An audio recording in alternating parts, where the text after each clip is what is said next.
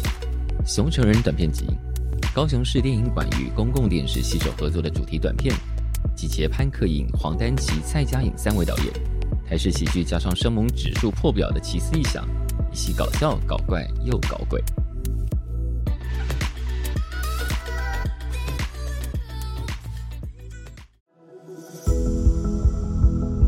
听众朋友，如果也想一起支持同志成家，请点选 show no 连结，找到台湾同志家庭权益促进会的网站，一起小额捐款支持。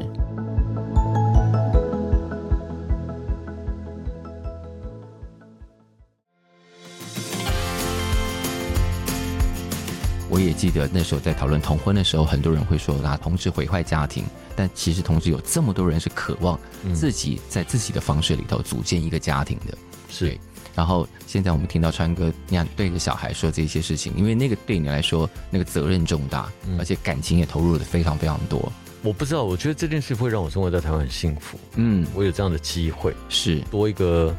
再一个新人生的的机会，或者考验，或者是嗯刺激，什么对我想到形容词都会是好的，都会嗯是正面的。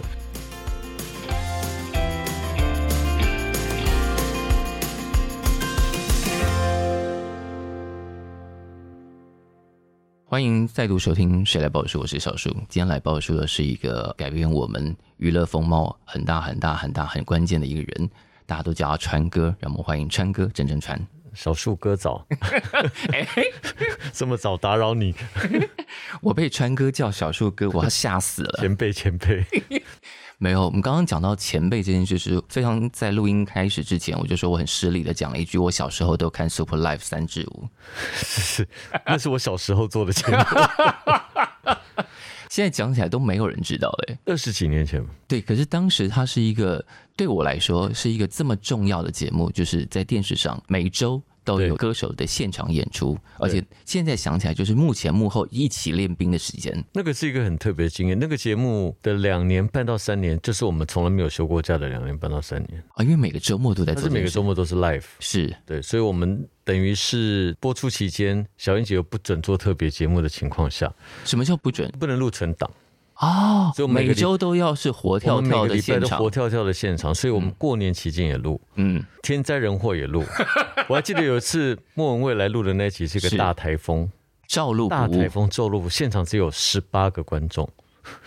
因为小孩子也在那个时候也不宜出门吧因为？是个很大的台风。啊是后来我们就只好所有工作人员、化妆师什么都下去当观众，顶多凑到个七八十个。就镜头扫到的地方要有人，对，对但是这就是娱乐业，真正的 life 真正的 live 传播业也是啊。就像以前当 DJ，台风天你还是要来电台上班，是是，哎这些事情都要照常走。对。对，至少我们不用像记者去吹风，告诉大家现在风有多 大，或者说我现在那个水淹多深，我就站在里面淹给你看这样。算幸福的。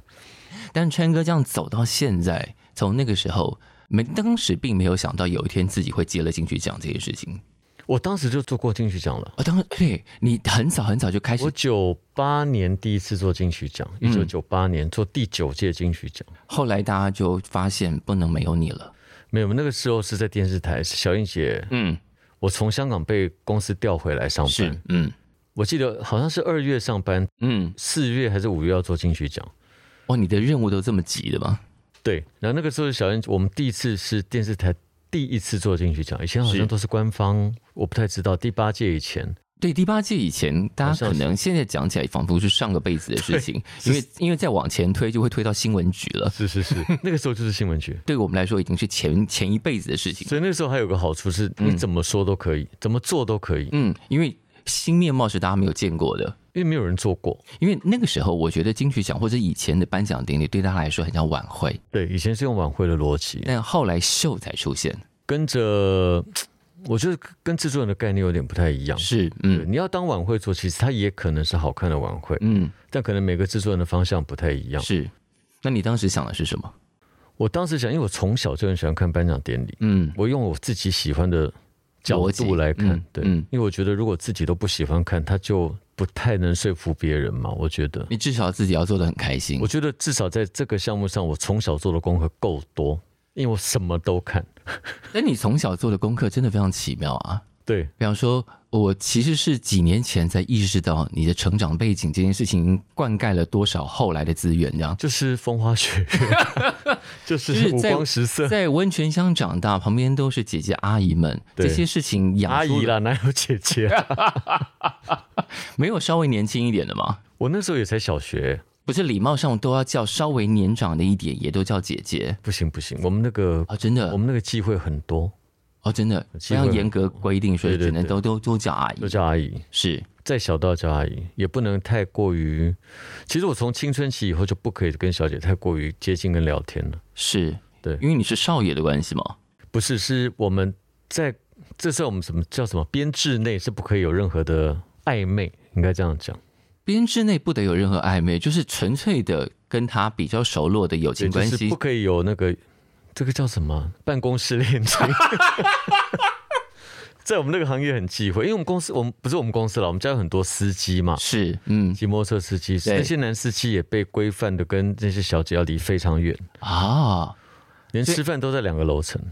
是非常非常有制度的经营这些事情的。对，因为好像如果我们的我们的那些业务们嗯，在家里发生这样的事情的话，是很很很容易倒霉的事。我忘了阿妈怎么说的。哦，所以如果有人触犯这个禁忌，是会被我扫们有地出很门的。多很多忌讳，我们连很多话都不可以讲，蛇也不可以讲，什么都不可以讲，那犯了禁忌会怎么样？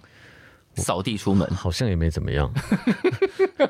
好像也没有怎么可样是，。在那个年代，你就是练就了，就是看透浮华世界所需要的一些事情。第一，我知道娱乐这件事情的重要，嗯，然后我也很尊重娱乐这件事情。是再来就是我很会，我觉得我学会看很多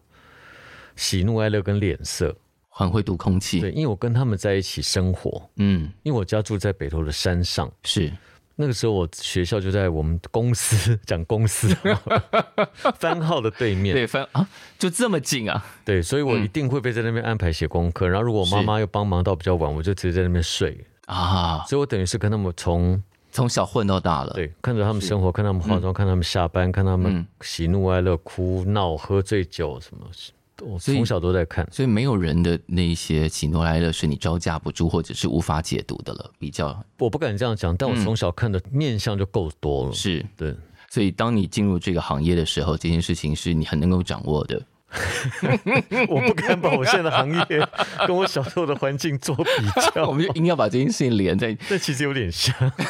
小树这样讲真的有点像。是蛮像，因为同样在面对各种人的情绪，是是是然后我们要娱乐别人，对对对，对，要取悦别人的时候，那你又怎么样把这件事情做得大宾主尽欢？是对那，但今天川哥来，其实有一个很重要的题目嘛，因为川哥这样结婚算四年了，对。这个结婚生活过得怎么样？其实我们的结婚是有目的的结婚，因为因小为孩我们的第一，我们感情已经够稳定，嗯哼，结不结婚真的并没有那么大差别。本来没有觉得一定对非结不可，那其实是因为远程计划的小孩才结婚的，是，就如果结婚是个程序的话，就从是第一步开始做起，嗯嗯，但结婚这个念头在两个人交往什么时段开始萌生 的？从来没有过，真的就是因为小从来孩没有 过，才觉得对需要有个家庭对，。因为我觉得能在一起最重要，他也这样觉得，是是，可是我在一个访问里头读到，就是你当时工作这么拼命，然后赚钱，是想要把那个家的感觉再拼回来。对，因为我因为我们家人口非常非常少，嗯其实也就是只有我跟妹妹，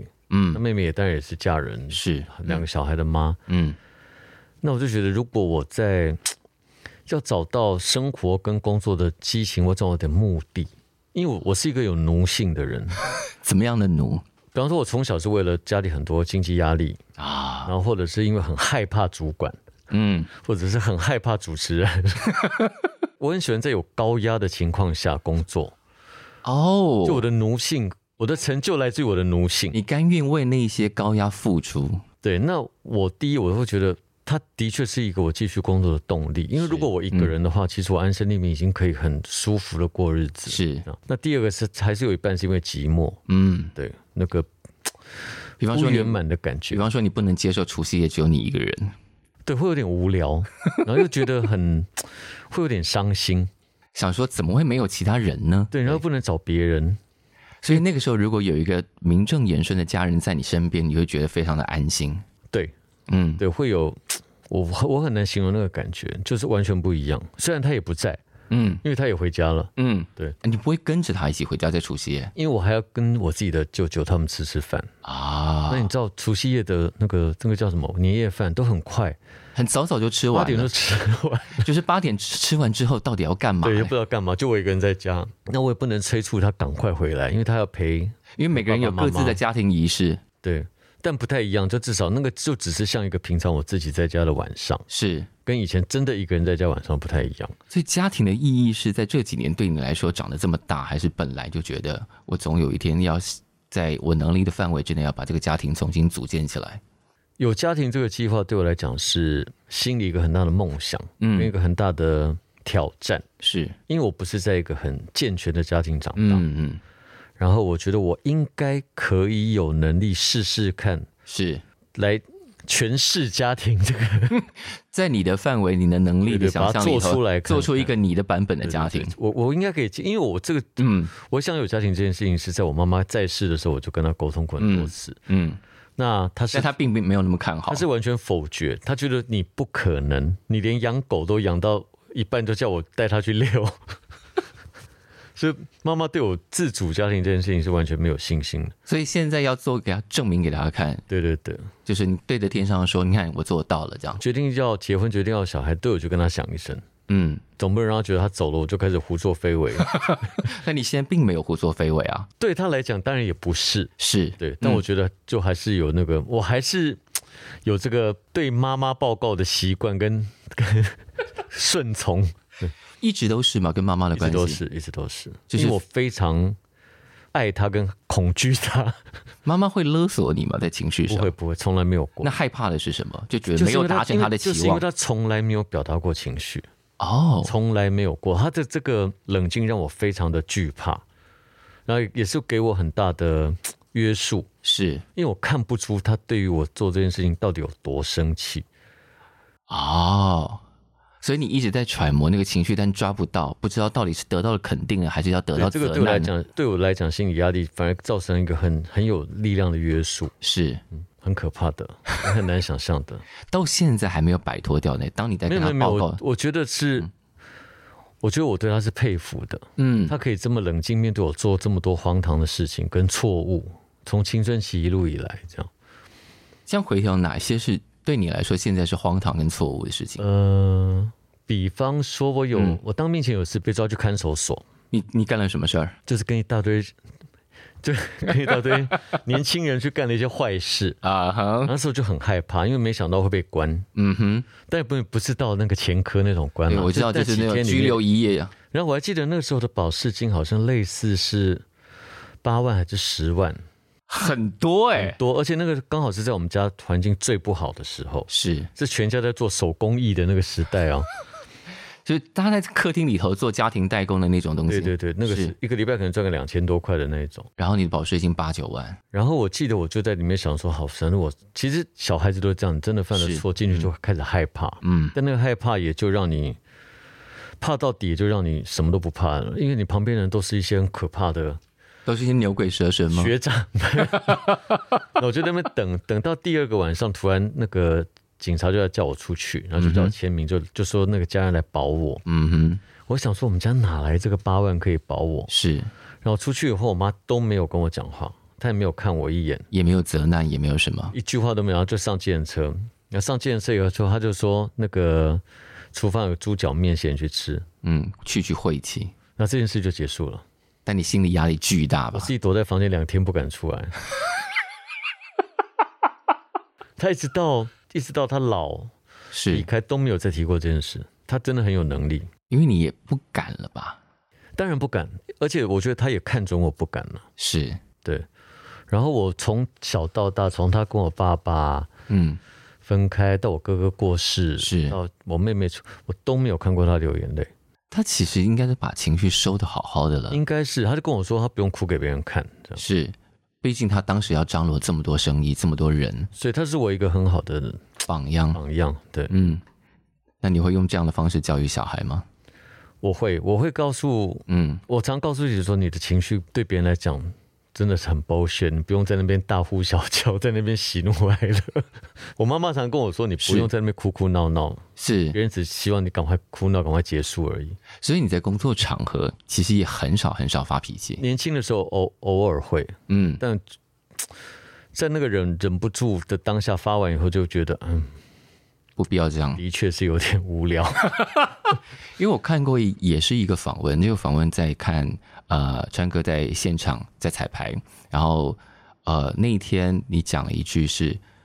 哎，今天所有的点都跟昨天所有的点都不一样，但大家已经觉得话很重了。有，我就有提醒到就好了，因为那个已经算是我的重话了，而且我记得我好像是用麦克风讲的。是，你是用麦克风讲的，对对对，对，因为我觉得还是要，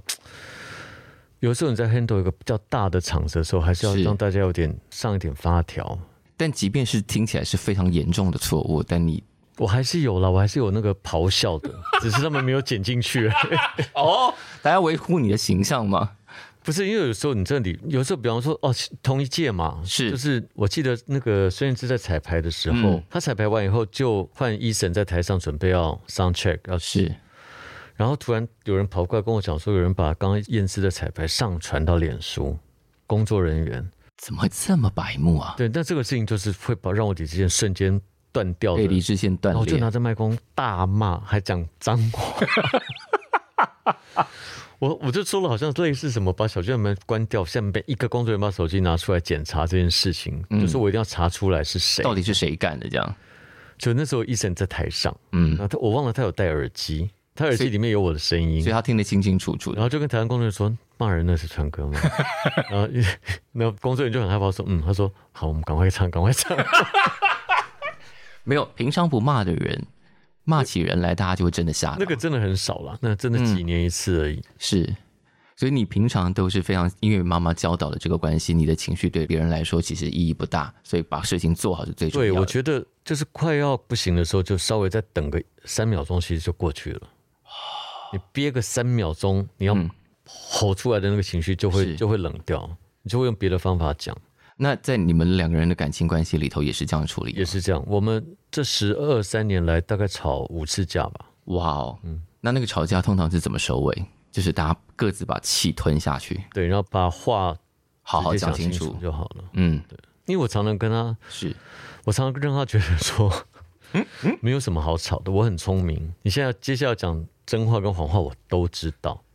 等一下，你直接亮出我很聪明这件事情好可 怕。对我，我我会这样讲。我们当然有一些矛盾嘛，嗯哼有一些纠纷，一因定的为啊他年纪又比较轻，是一定的啊，我就会跟他说，别你直接跟我讲就好了。就是你因为什么接下来你要讲的事情，你什么真相招数我都可以看知道。穿。对，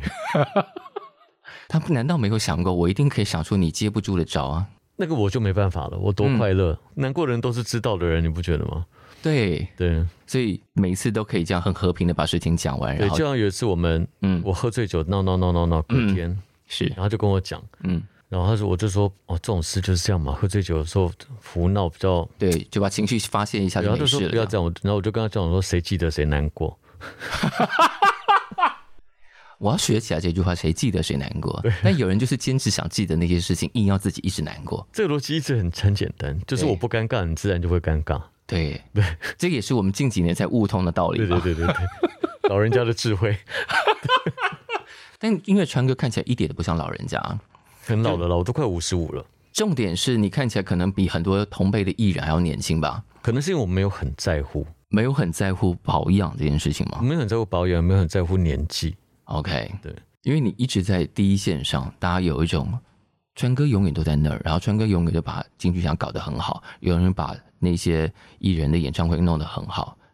就对，有点像是我们看看蜡笔小新的感觉，就蜡笔小新永远在那个年 纪，就川哥也永远在那个希望年纪，希望希望，对，有时候出去玩，朋友都会说你不要弄我就。有些小朋友来问你几岁，你一下就讲你五十四，人家都会跑掉。你现在会有人直接问你几岁这件事情吗？会啊会啊，会很多。你到底几岁？这样，我就五十四啊。然后我就他们我就问他说：“你爸爸几岁？”他说：“啊，五十二。”我说：“哦，那下一句是什么叫爸？ 没有，不用，不用，不用，叫爸就有点情色了。但听说颜柔仪都叫你妈，”对，因为我从小去接他，嗯，以前他住石牌，我住北头，是嗯上班我去接他，然后他妈会把他交给我。所以你就变成他第二个妈。对对，那个是一个很奇怪的叫法啦。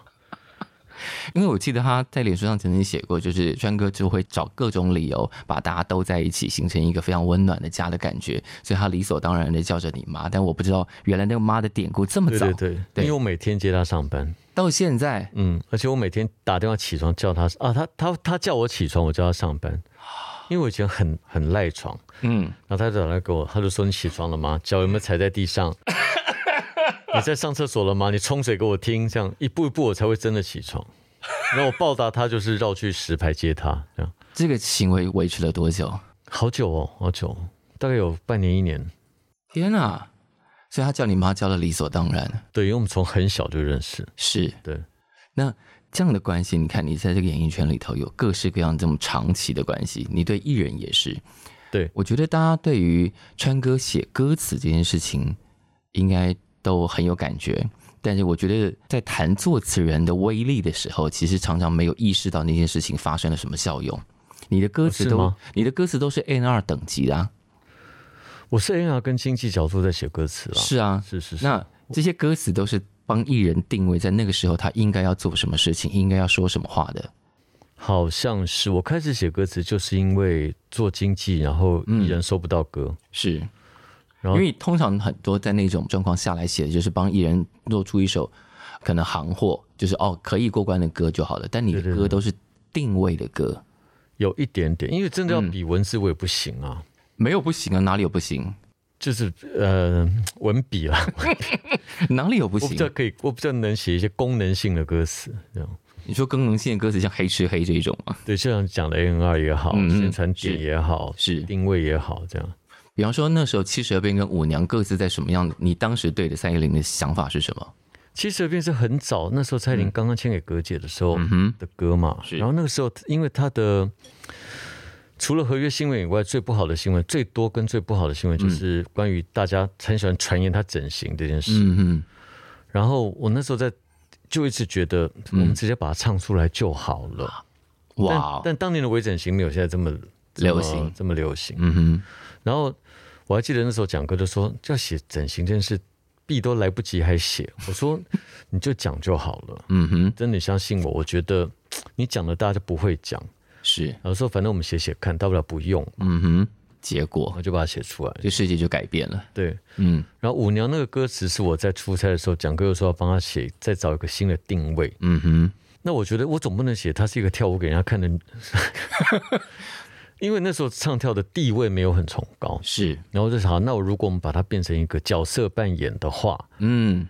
会不会就理所当然一点是，然后舞娘就让他拿到了金曲奖。啊？是那一张吗？是啊，啊，是哦。你你都忘记你的舞是娘吗是啊，舞娘拿到金曲奖、啊， OK OK，对吧？这个威力很强大哎、我觉得那个时候的帮他写出这个嘖歌的目的性有达到，我很高兴。但其实我觉得嗯对我来讲意义比较大的是七十二变。是对，就是认真的把他从那个角的对那个把现在那种各种小小的纠纷里头的感觉拉出来。对，然后让蔡依林变成是一个敢讲话的人嗯的，感觉。是是是，她七十二变以前就是一个好像只能一直挨打的那种角色。就是因为他当时是少男偶像，对少男偶像好像不会是一个能够充分表达自己的人设。我跟她当然没有到那么熟，嗯但其实我知道的她其实是很有明确想法的小孩。嗯嗯。所以我就有有有方法让他讲出来是比较好的。同样的这些帮艺人定位的歌词，你也做过，比方说萧敬腾也是，哦，对你说王菲啊，对呀、啊，那是因为王菲之前她的歌都很，我差点讲无聊，我刚刚已经读到那个字头了，我戴口罩哎、你看得出来？ 因为大家要发无聊的时候会带着表情，我那时候跟 Summer 说，我觉得老萧唱的歌都太乖了。嗯哼，嗯，我说一个男偶像如果没有，我觉得啦，比如果较挑衅的歌如，果没有比较挑衅的歌，让大家对他比较有幻想画面的歌的话，我觉得会很快腻。嗯哼，然后说在家里就帮他写写看这样的歌，这样是虽然 MV 里面最后还是用假 model 嘛，那至少也还可以， 至少开始跟异性有一些，互动，对让他身上开始产生一些性魅力啊对，对对，是，那个时候也是试试看他能不能唱，敢不敢唱。嗯，但没有人真的要你去帮其他人做 A R，你你的 A R 功夫几乎都花在阿妹身上，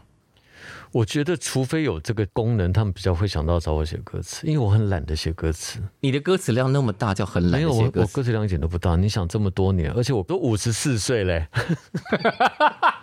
五十四岁怎么样嘛？ 算嗯很少。而且我那时候拼命写歌词，也是因为希望改善家里的经济。嗯，嗯，那也又是一 个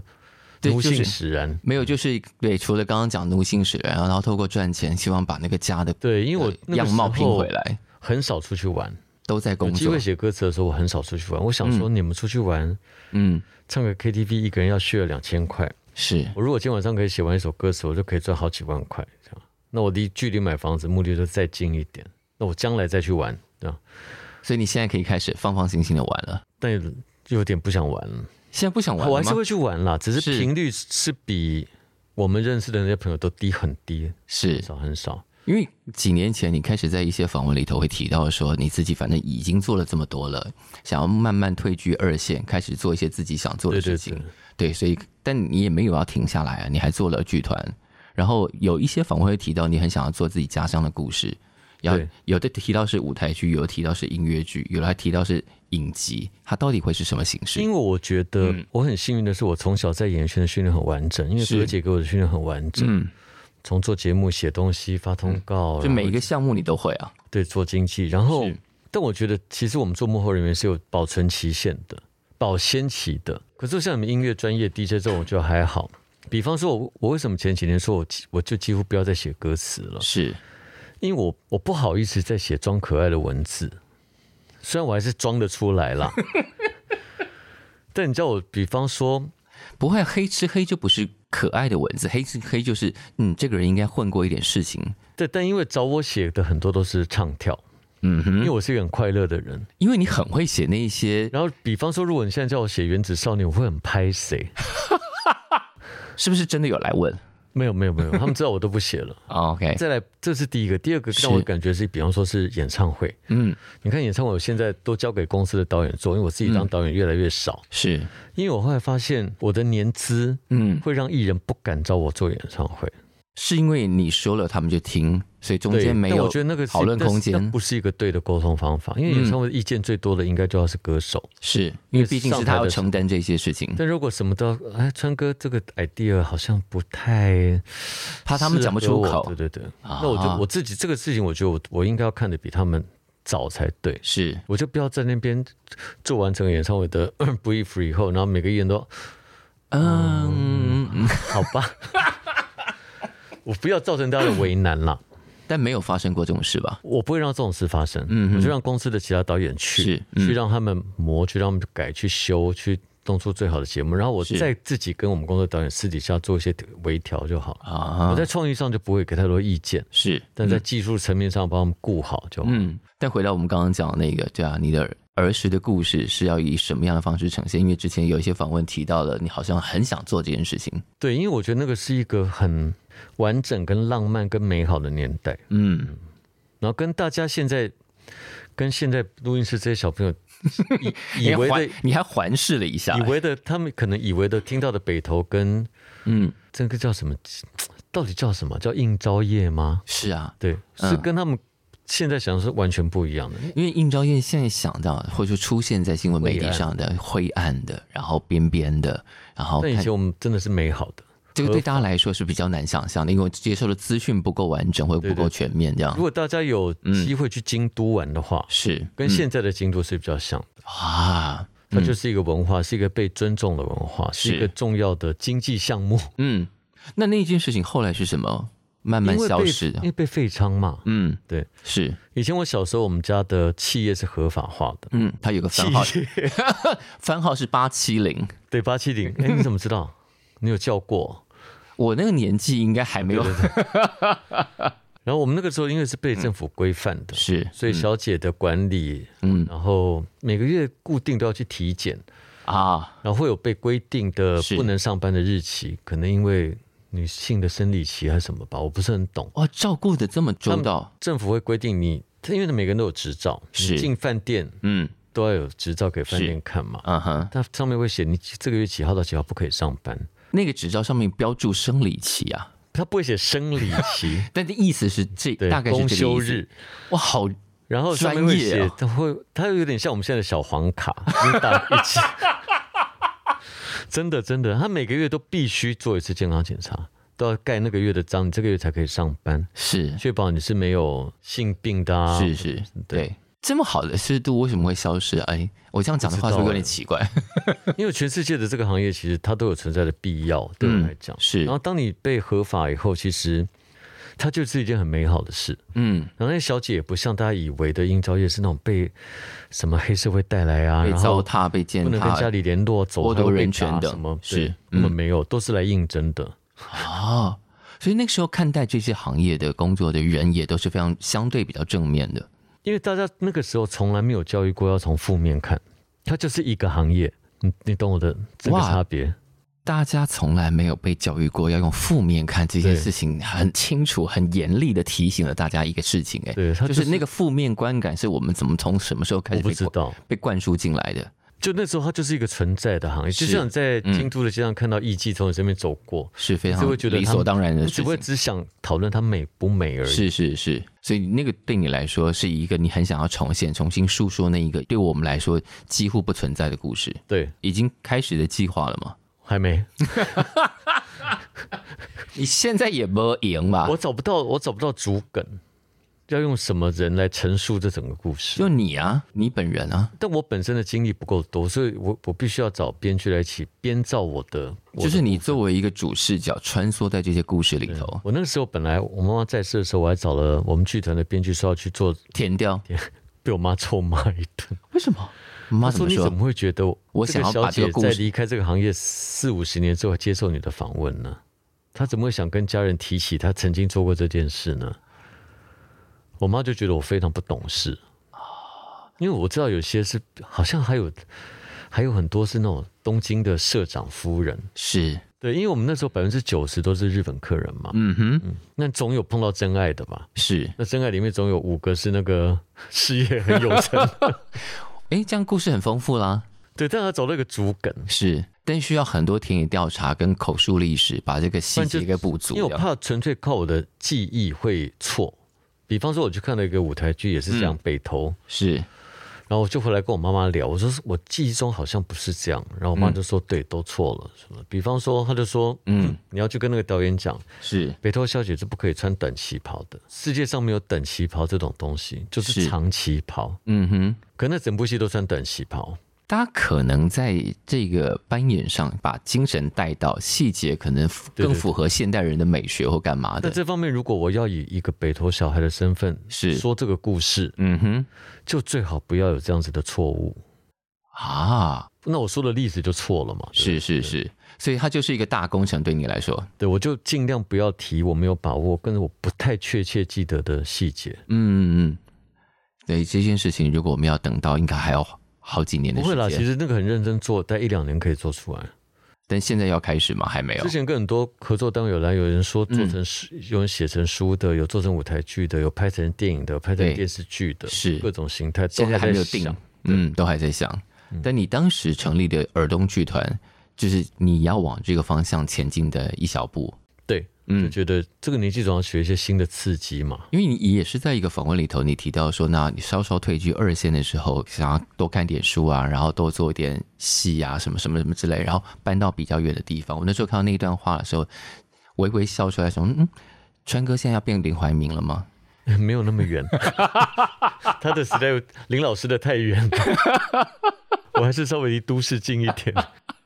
那耳东剧团那个时候做了一点点，但接下来还有新的计划吗？这两年有点想成立一个新的工作室，啊哈。就是可能只有两三个人的工作室，那他要做的方向我会们嗯就是每天在工作室里面喝咖啡、吃东西，然后等着做一些人家找上门的事，这样听起来很开心的，听起来很空泛的。就是其实不用啊，就是找一间咖啡店大家坐，就是看什么对是对对，而且我希望那工作就在一楼，像个咖啡店。然后每个进门的人来进来，我都跟他说我们咖啡没有卖，你要喝就自己煮，没关系。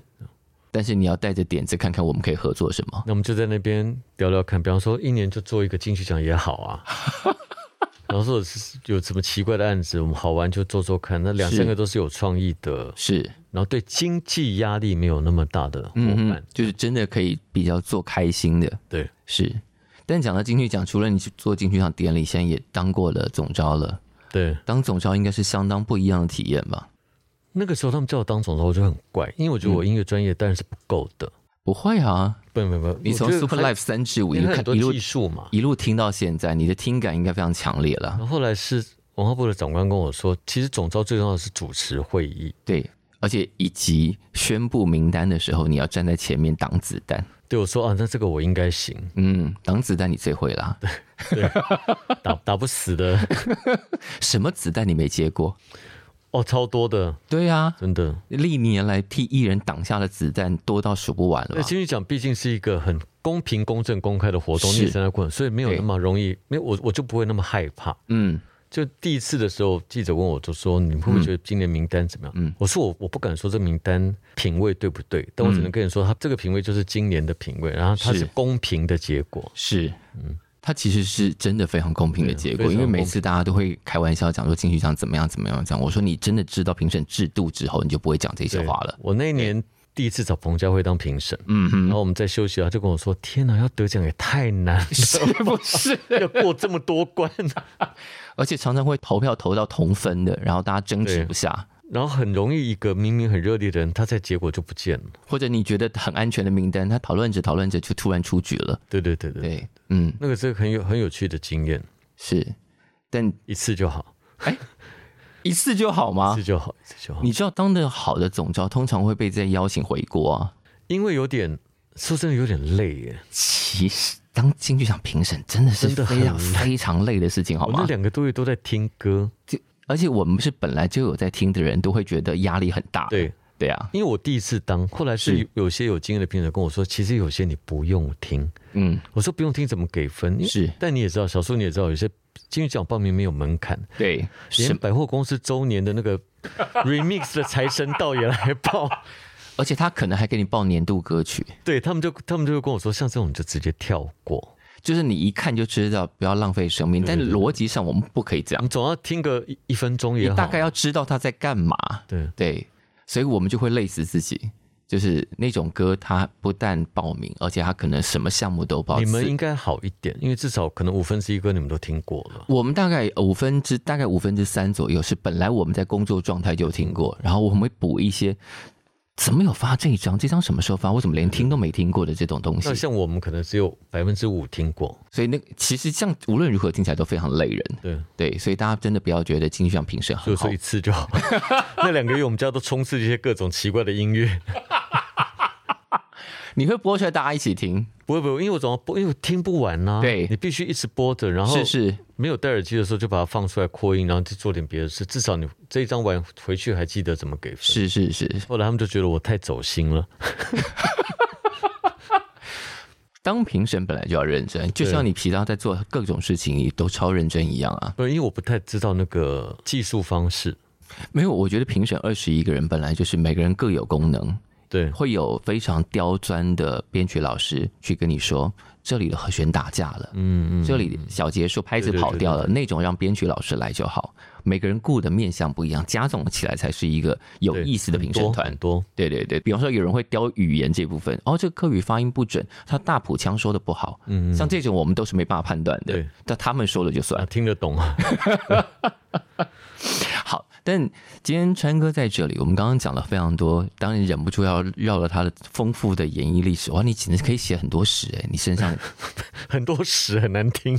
很多重要的历史，除了你小时候的那一个 那是因在为活够久，对不对？在这个行业够久了，也不是活够哎久没有活够久，你也要做的够多，而且那些事情够有代表性，拿出来讲的时候是大家在乎的，就是那些事情都跟我们很有关联，在情感上或各种，比方说呃演唱会的演变历史上是跟我们都有关，而且是大家真的见证到演唱会在嗯，各种设计上的改变、风格上的改变，然后这个是大家看得到的。所以当它变成历史的时候，是觉得哎，对我曾经参与过这一些，是是就像我小时候从 Super Life 三至五一路看到现在的金曲奖，你会觉得很有感觉，嗯就是它从晚会变成秀这么好看这件事情。那川哥现在最重要的还有一个题目，就是现在因为是身为人父了，嗯，对，然后带着小孩，然后小孩现在一岁九个月，一岁九个月了，哎，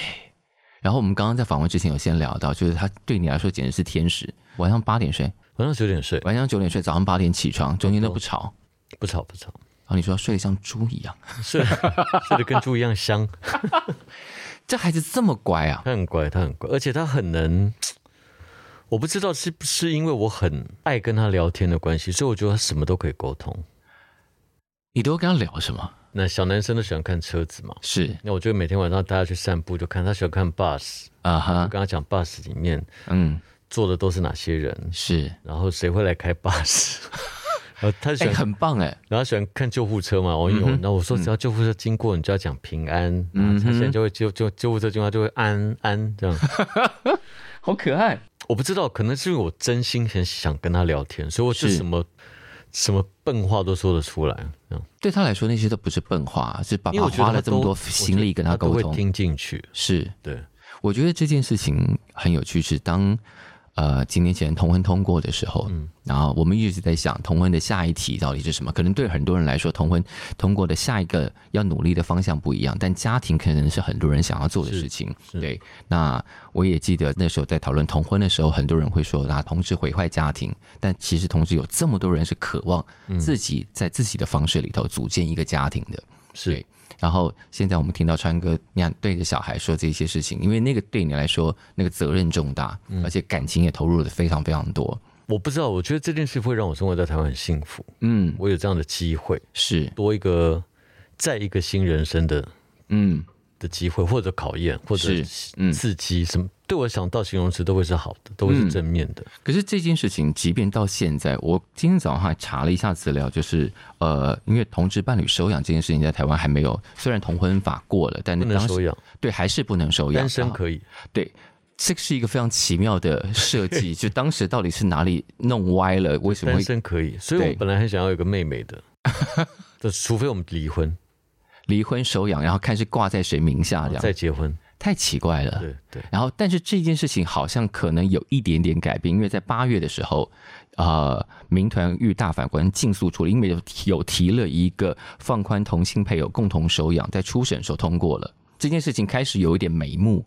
对，希望但对，但是在海外这些人工生殖这件事情，对大家来说是比较大的经济压力。你是说想做这件事情行不对，行想做这件事情，如果要绕到海外去做的话，对对，对，但是这件事情现在变成是，当时你在做的时候，其实已经有一些人已经也先做了，然后你对有咨询过他们的一些意见，我们很幸运的碰到很多走在更前面的那个同志爸爸们，嗯是嗯他是嗯们给了我们很多意见，但其实始终没有一个很明确的管道，是因为海外的法令也一直在变，是然后大家走的方向也不一样。嗯比方说你要走全部合法的，是全部合法也就是说你从捐精、买卵、是到做孩子，到你们嗯对是同志夫呃夫夫妇，妇对都都合。那有些国家是只有一半合法。啊，有些程序，比方说他并有不单身他对并不认可夫妇这件对事，情那的，有些是反正反正就不完整，最嗯完整可能现在目前是美国的几个州， OK，还不是全部。所以其实那条路，大家还是像瞎子摸象，自己摸到对的地方去，对，其实过程风险很大，而且真嗯的很辛苦。是然后，如果你要像我全部走合法，嗯每一个步骤都有合约，都有对的是是 agent，嗯相对的费用真的就会比较高。是但如果我们一模一样的路径去走，类似像泰国嗯哼或。者一些其他方式的话是，费用相对就会省很多很多。是是是，但无论它合法非法，它终究要不管你要花投注多少的钱或者是时间，就是对这件事超情级说说明了，在同志族群里头有这么多人想要透过这样的方式得到一个或者组建自己一个完整的家庭。嗯，这件事情应该可以让当时觉得同志在毁坏家庭的人有更多想法上的转变。我觉得我们一定要，我觉得我从来都不觉得对同志没有信心，或者对同志有负面想法是错的。嗯因为比方说，我记得很多很多年前有一次在家里看中午新闻，我跟妈妈、是，那天刚好是同志大游行，嗯那我妈妈当然知道我是同志，我在家里出柜，嗯然后说：“哎、你怎么你从来都不会去参加这个、哦？”嗯，我说：“好热哦。”然后这个理由好可爱，后来我妈就刚好看到，你知道有一些比较 hyper 的小朋友就会穿的很暴露，穿的很辣，然后那天刚好镜头里面有一个那个小朋友好像嗯，好像没有穿内裤，然后哇在哦，身体下面套了一个袜子，然后背后用、啊，背后好像用笔在背上写了 fuck me 还是什么之类的，哇，这么直接，然后我就把电视关掉， 我就跟我妈说这个限制期你不要看。 那那件事情给我一个很大影响，就我们当然知道这个小朋友他诉求是什么，嗯哼，但在本来就不了解同志的人，嗯，他就会恐惧了。因为对他来说，那个沟通是一下太激进了，这样，对，但我觉得台湾本来就是有落差的，你一嗯是嗯定很了解，就是支持的人、了解的人，他就非常支持；是，然后不了解，他就是恐惧、嗯，陌生。对，我们可以用温和的方式来沟通这所件以事曾经情，有一次同志疗型的朋友来问我意见，嗯说哎你们觉得同志疗型可以做些什么？我说你们应该做一次，嗯大家全部穿白衬衫、牛仔裤的大游行，啊，让全世界人看看，让台湾那些不了解同志人看看同志有多帅跟健康。嗯哼哼，他就是是你身边做捷运碰到的那些人而已。是我们不会写个 fuck me 在背上去做捷运嘛？ 这个事情没有，我不知道为什么后来没有完成。我只是很想做一次这，因为我觉得大家被教育接受同事本来就需要时间，因为是他们身边就是没有嘛。嗯我们我我小时候听到同事，我也很怕。嗯我去新公园换公车的时候，我多害怕。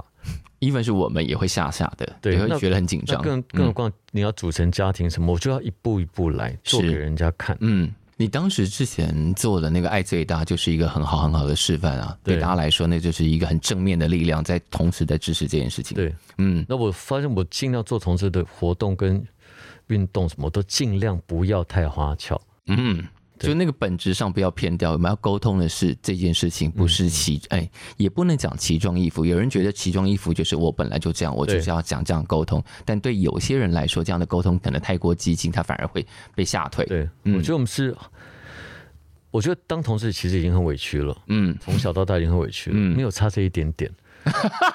我们就再用一点点时间跟步骤，让不能接受同事的人了解嗯跟接受，不是很好吗？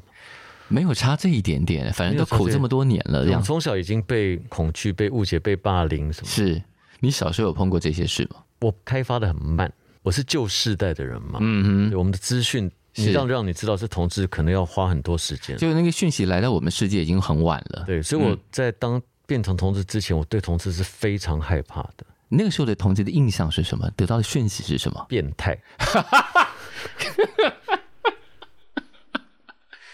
讯息从哪里来的？不知道，哦，就得到这个对， idea，变态，然后会吃人豆腐，会偷摸你，会什么的，这样、哦，真的。那什么时候开始觉得 自己自己发现自己是 同志。没有自己可能就是那个变态， 不是？我后来发现，这个真的是恐惧造成一切的问题。哦，当时有什么问题？当你自己意识到自己可能就是你在害怕的那个对象的时候，但是就是隐晦自己的身份很多年就嘛，藏着，对嗯嗯，大家。我不是大家了，我的这个年代是有一定有这个过程，是一定有，一一年定有，两年先三年藏起来，先躲着，先不跟别人说，对对，，说不定很多人到现在都还是必须藏着。是对，所以我们不能随便帮人家出轨，因为他对一定有他的理由，或者他自己心我里，连那个时候要公开出柜，我都想了很久很久很久，然后嗯，后来是经过我妈妈的同意，哦因为我是有跟妈妈讨论过的因，为我发现我要出柜要面对的问题，嗯，跟我妈比起来是九牛一毛。因为我们讲就是我们的事，但对妈而且妈我要的面同对温很，层知道我是同志，问题不大。嗯，但妈妈要如果去面对洗的，头，阿林家再扎波，刚刚那是妈妈的声音吧？ 没没有有， 不是妈妈的朋友的声，我我音比较，戏剧化，我妈讲话不会这样。 所以我我我那时候一直想到的都是她的问题，她要怎么嗯跟这么多三姑六婆而且妈妈一定认识超多人，她会有阿姨超多的舅社舅会长同才压他力的，长辈可能观念更封闭。嗯哼，那要回答问题的一定是他，不会是我。是。那什么时候开始觉得自己可以坦坦荡荡的当一个同志这件事情？我觉得我我自己的方式是我先把我自己的工作跟我的所有的事情做到，成为我我妈的骄傲。就是这些都很杰出了，所以你这可是一以个比较放心这。是一个很蛮可悲的方法啦。我也觉得，就是同志并不需要因为杰出对才能够坦坦荡荡当一个同对，志。但我的方式是这样，我我毕竟我们是在救家庭，是我就先让我妈觉得说你看我给她金搞，嘿，啊所以所以其他就没有问哎题。爱扎包，那我妈就比较有关你屁事的表情可以给人家看，这样。啊，我的方式是比较嗯旧的啦，是是是，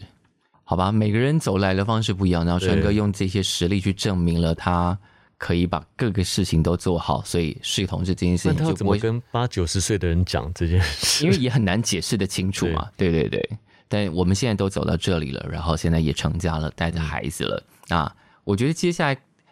我们当然不可能期待社会一夕之间全部嗯都理解这件事情，所以势必还有孩子接下来要面对的其他人的质疑的问题。那你要怎么跟他说？ 这跟我做演唱会一样，跟我做金曲奖一样，我都我都没有师傅。嗯，我们真的就是像瞎子摸象这样一路一路走对，这然样。后我现在的方法，第一个就是我自己先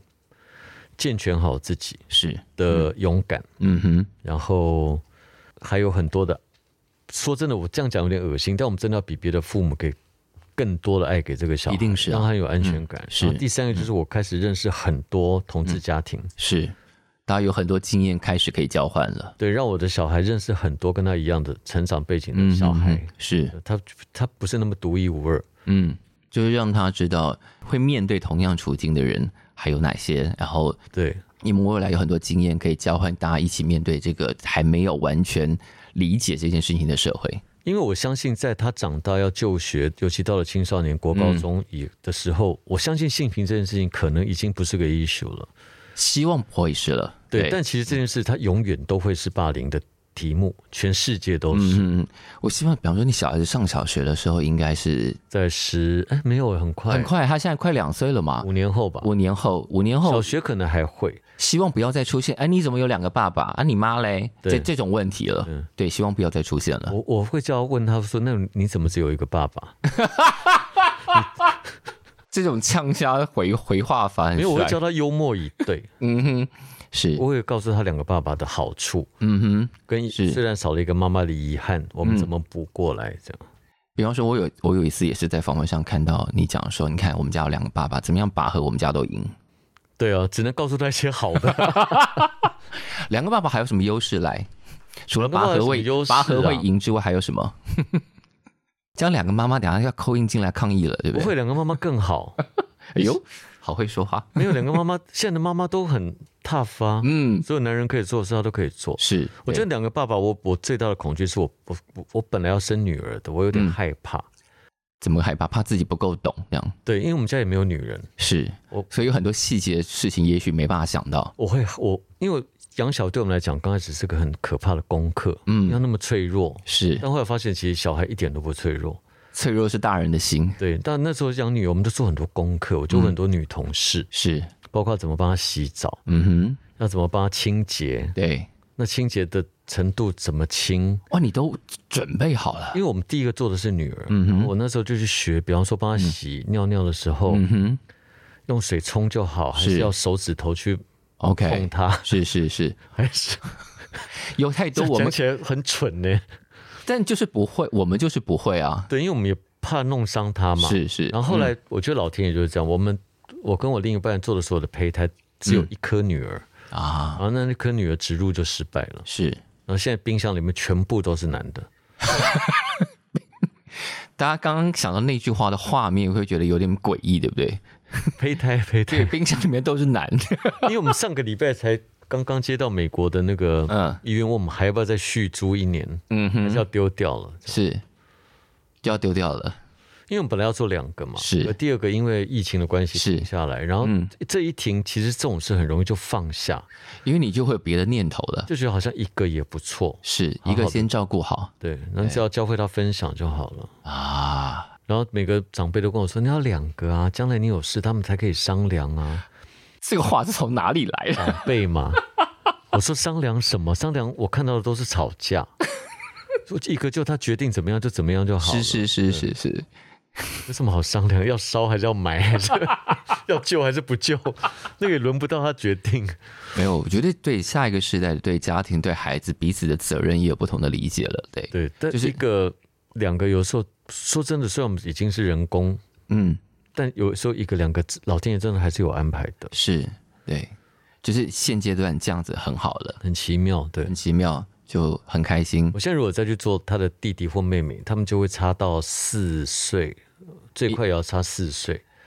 所以这已经落在你预估值之外了吗？对，因为四岁我做了很多功课，四岁的兄妹或兄弟是不太讲话 的了，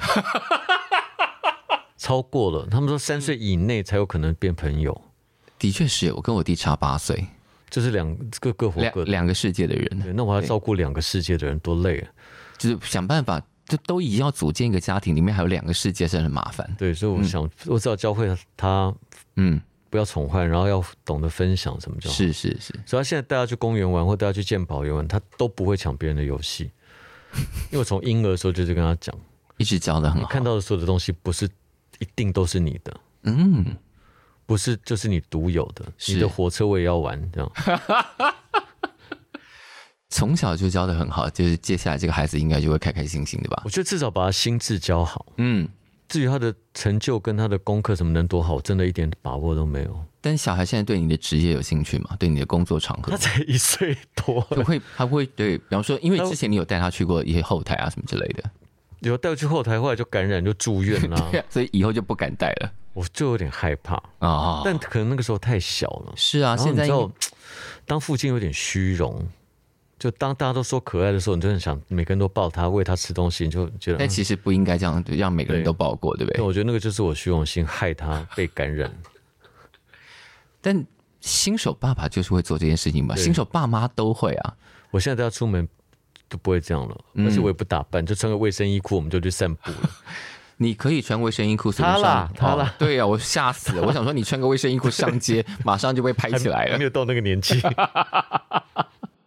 好，那川哥接下来还有很多新的任务嘛，比方说你们公司接下来大西海时代二，嗯嗯，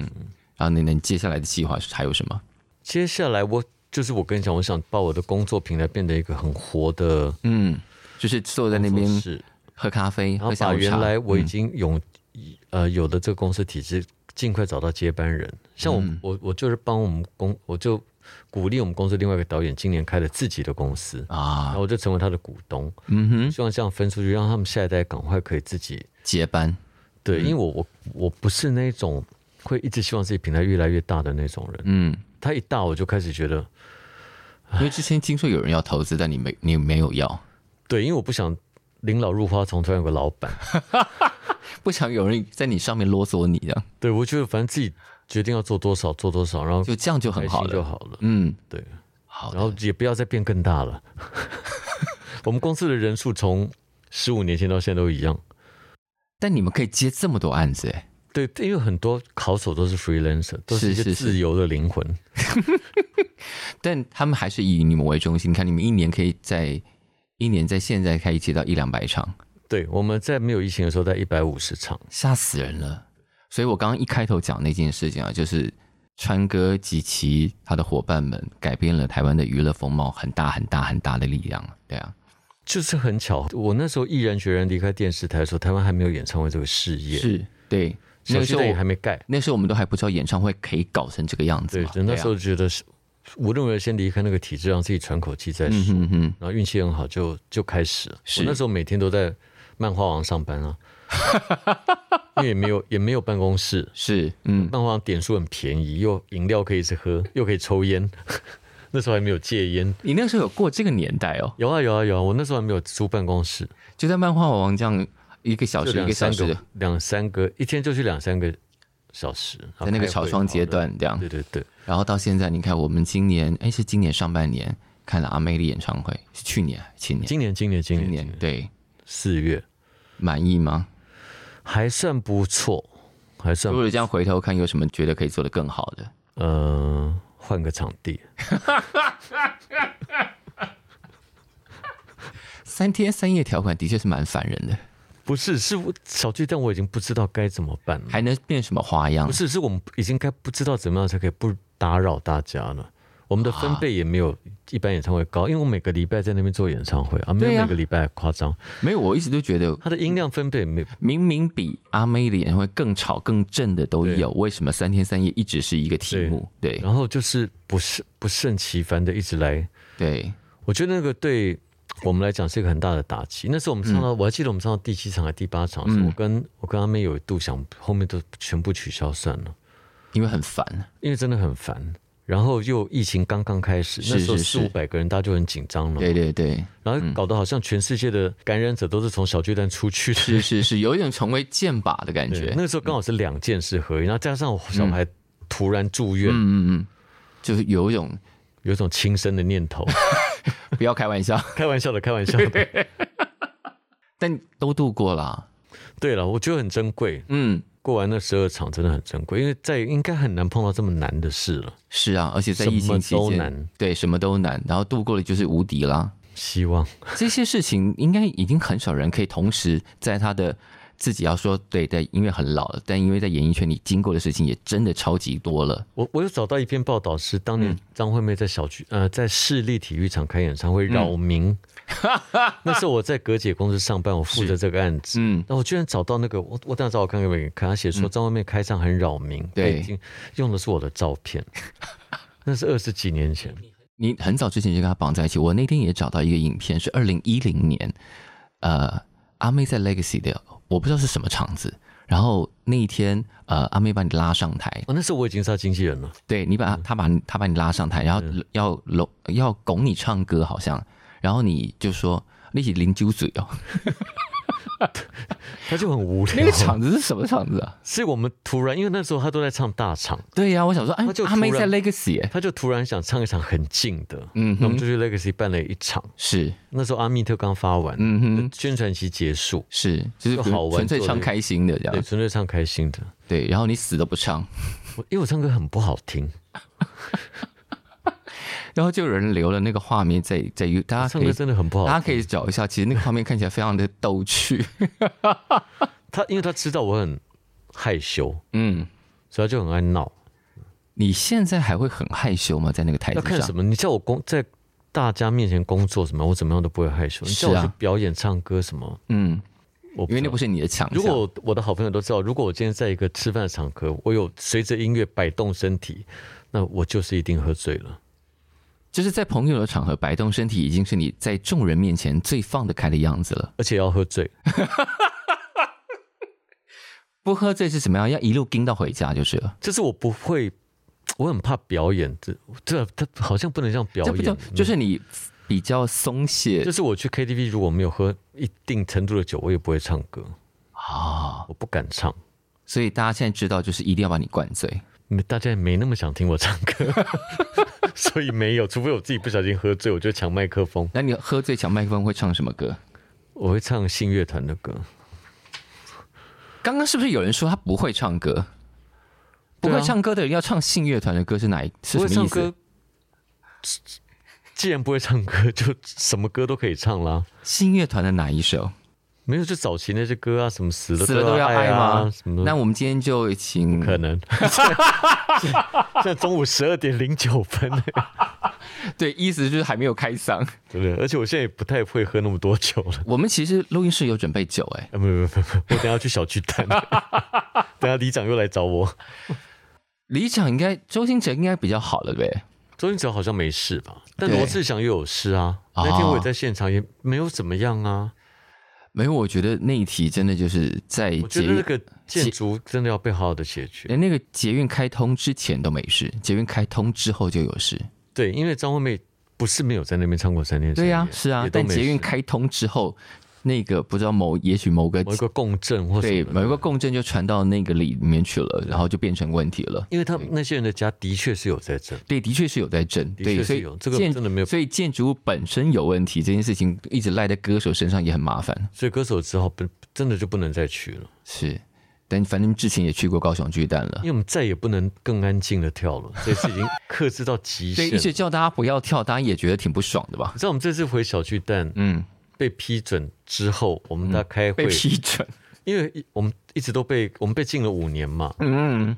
我有去开过那个会，我们想了多少不震动的方法，比方说，那我们把一楼全部布置成沙 滩，就都有沙子。然后呢，我们他说啊，反正阿妹那么多场很有钱，那我们把一楼全部布置成球池，无论是沙滩跟球池都非常非常花钱吧？对，然后还有人，我们还有一个想法说，那我们把一楼的票全部一张调到一万块，全部都做荡秋千，脚都离地。 我们已经想过无数的方法在小巨蛋唱演唱会嘞、荡秋千那个点子要不要来试？真的就是试一你下全部。都做好，演唱会开始，每个人就离地五十公分，就你怎么样都踩不到地，那你也不会摔伤，这样。哦，用磁浮好了， 对。然后他的椅子就悬空，那是不是确保不会那个？就确保不会有人踏到地上，然后导致传动那个震动传出去，这样对，太辛太辛苦所了。以我应们该这次，我们这当然那个刚刚都是开玩笑，我们这次就把它全部都垫高，是是是，但也其实也没有人跳，但我还是不知道为什么还是会震，没关系啦，反正就是这样没了。关系啦就对，那个就是建筑物本身的问题，就就真的可以不要再赖给歌手，大家也真的不要再烦恼了，就去别的地方唱就好了。就是这样子。好，那我们差不多要放川哥走了，非常没关感系谢没川关系 非常感谢川哥跟我们聊了这么多，然后讲了这么多有趣的事情，然后我很期待那个刚刚中途讲到 的关于关于北投家乡所以的我故事啊问。的事都跟提纲不一样。哎、你发现了耶？ 我有看，我有做功课，而且我还有想答案。那来有什不么？用了，不用了，不用了。我们该讲的应该也都讲我到总要了有吧？做功课啊。是啊有啦有啦，其实都有。对，该讲了。好了，哎、对但是有一个这个问题，应该可以特别问一下。我觉得就是对于接下来想要做这件事情的人，比方说同志夫妇们，可能还是会，因为中间还有为了要收养，有上了法庭。啊，对，那个是必要的程序。对，当时会被问到些什么题目？我觉得上法庭是一个很让我觉得台湾人很可爱的一个经验，嗯是因为那个法官他其实就是个程序，他知道我们是同志、是家庭，对，那他也知道我是另外一半。嗯哼，然后我觉得他在问的时候，他其实所谓要上法庭原因，因为他他要问非常多你有没有收养这个小孩子的条件跟能力跟、嗯，是是，要确保这些小孩子的权。益。因为对，毕竟是一个人嘛，是啊，当然，但我觉得他因为知道我们是同志家庭的关系，你就看得出那个法官非常的谨慎。生怕说出政治不正确的字。对，我觉得他所有会问异性恋夫妻的问题都不敢，反而都不敢问我们，哇哦，因为他会非常的尊重。嗯他说哼，那你们呃都是透过合法的程序，呃是的，嗯、那你应该会有对他的教育已经有很明确的想法了吧？ 我说是，是就结束了。啊，然后出来以后，我觉得那个法官平常 Random 该问的五十个问题应该都没有问，他自己也捏了一把冷汗嘛，因生为怕同事很恰嘛，就被问到一个不爽，我回去发文 就说法我官见歧视我。 那其实这个问题在异性恋身上根本不是歧视，他们一，天到晚被这样问。对所以我才觉得那个法官很可爱，啊，因为他就是非常小心，不要是去做到伤害同事的事情。是是是，但。可能刚好是这个法官比较可爱了，有其他法官可能还是会照程序问，所以如果大家接下来会走到这个没有，程我序后来问律师，律师说通常法官都比较谨慎，啊，真的因为同志真的很恰。啊，我们动不动就要在社群上公审大家，但我觉得同志真的不要这么敏感，对其，实这些问题跟这些东西都会发生在任何人身上因。为它就是日常性的会被检查到的东西。对我们也没有，我们也没有权利跟需要叫大家对我们特别礼遇了。嗯嗯嗯，既然要争取平权，对，对，就是别人会碰到的问题，我们也应该要不要同样的检查过自己？对，把这题补完了。所以有总有一些正事，哎，刚没有讲正事嘛？没有感开玩笑的啦。好了，感谢川哥，好，希望这一集可以对大家对于川哥多点了解，对于同志夫妇接下来要走的这个家庭之路也有一点点帮 助。对，好，大家不要怕，不要怕，养好啊小孩虽然很累，但一定还有很开心的部分嘛。很开心，很开是心。是是，好，谢谢川哥，谢谢谢谢小叔，谢谢。感谢收听《谁来报数》，欢迎订阅及分享，一起加入《谁来报数》的 IG 还有 Line，并且记得到 Apple Podcast 给我们五星好评吧。